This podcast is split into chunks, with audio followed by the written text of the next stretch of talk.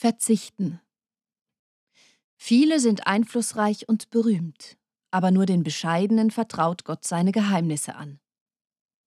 Jesus, Sirach 3, Vers 19. Verzichten. Klingt schon als Wort anstrengend. Meint es doch etwas weglassen. In der aktuellen Klimabewegung wird den Jugendlichen immer wieder vorgeworfen, die sollen zuerst einmal selber bei sich anfangen mit Verzichten, dann können wir dann weiterschauen. Warum soll ich verzichten, wenn es die anderen ja auch nicht machen um mich herum? Soll ich nur verzichten, damit ich meinen persönlichen CO2-Fußabdruck in den grünen Bereich heben kann? Oder verzichte ich aus Protest an der globalen Konsumwelt, die wir erschaffen haben? Hm. Ich wollte auf Kaffee verzichten. Zwei Wochen lang. Habe sogar einen Online-Account angelegt und das mit der aktuellen Konfklasse geteilt. Nach einem Tag habe ich abgebrochen. Ich konnte nicht verzichten. Oder wollte ich nicht verzichten? Oder bin ich schon zu sehr abhängig von Koffein? Ja, immerhin trinke ich seit 25 Jahren Kaffee. Das muss Mensch sich zuerst einmal vorstellen. Diese Berge an Kaffee, die Markus Bürki da in sich hineinschlürft. Unglaublich. Hätte ich also nie angefangen, Kaffee zu trinken, dann würde das global gesehen ziemlich etwas ausmachen. Wenn also viele in der momentanen Fastenzeit auf etwas verzichten, dann ergeben sich daraus eben doch Berge an nicht konsumierten Produkten oder Taten. Es hilft also doch.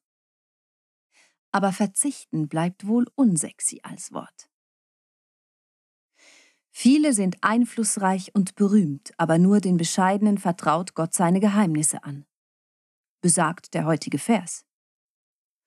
Nur den Bescheidenen vertraut Gott seine Geheimnisse an. Okay, aber was ist bescheiden?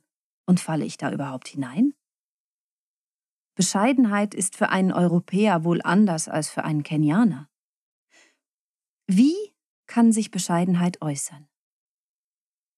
Nicht immer alles haben zu wollen?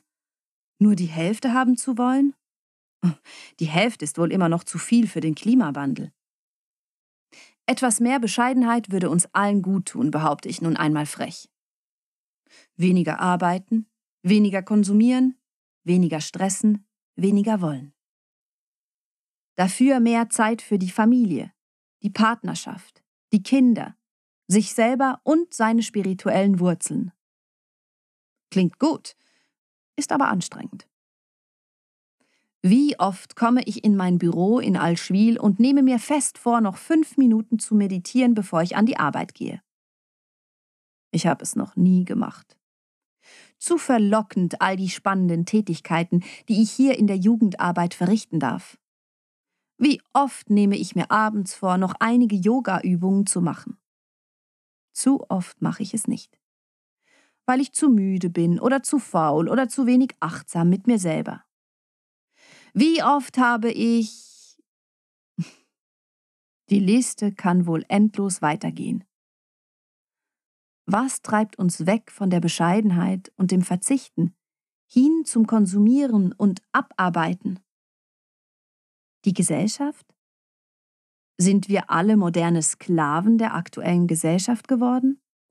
Meinen wir, nur durch das Machen gut zu sein? Gott nimmt uns an, so wie wir sind, und so wie wir sind, sind wir auch gut. Warum also das Gestresse und Getue? Hat Verzichten nicht auch damit zu tun, sich einmal Zeit zu nehmen für sich und seine Fragen an das Leben und an die Zukunft? Weil das vielleicht unangenehm oder zumindest ungewiss ist, ist es wohl einfacher, einfach zu machen und zu erledigen, bis wir am Abend müde und erschlagen ins Bett fallen. Also ein Verzichten auf das Tun. Weg mit dem Unerledigten. Weg mit dem noch zu Erledigenden. Hin zum Moment. Hin zum Leben. Da gefällt mir einfach der Buddhismus und insbesondere Thich Nhat Hanh, der vietnamesische Achtsamkeitsmeister. Seine Antwort auf das zu viel an To-Dos und das zu viel an Leben ist eigentlich einfach. Achte auf deinen Atem.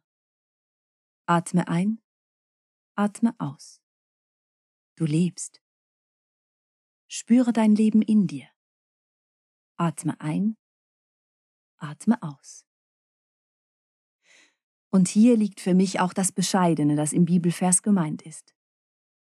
Für mich ist Gott in der Stille zu finden und zu erleben und nicht im Gewusel. In der Stille sind die Geheimnisse von Gott zu finden. Verzichten, Bescheidenheit pflegen, Gott erleben. Könnte das ein Anfang sein? Probieren wir es aus. Amen.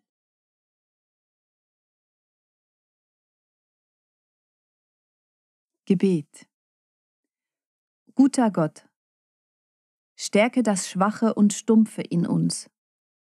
Gib uns Energie zum Weitermachen. Zeige uns Wege auf, die noch keiner gesehen hat. Erlaube uns Einsichten und beleuchte Dinge von neuen Seiten her für uns. Darum bitten wir dich, ewige Kraft des Lebens. Segen. Gehe aufrecht wie die Bäume. Lebe dein Leben so stark wie die Berge. Sei sanft wie der Frühlingswind. Bewahre die Wärme der Sonne im Herzen, und der große Geist wird immer mit dir sein.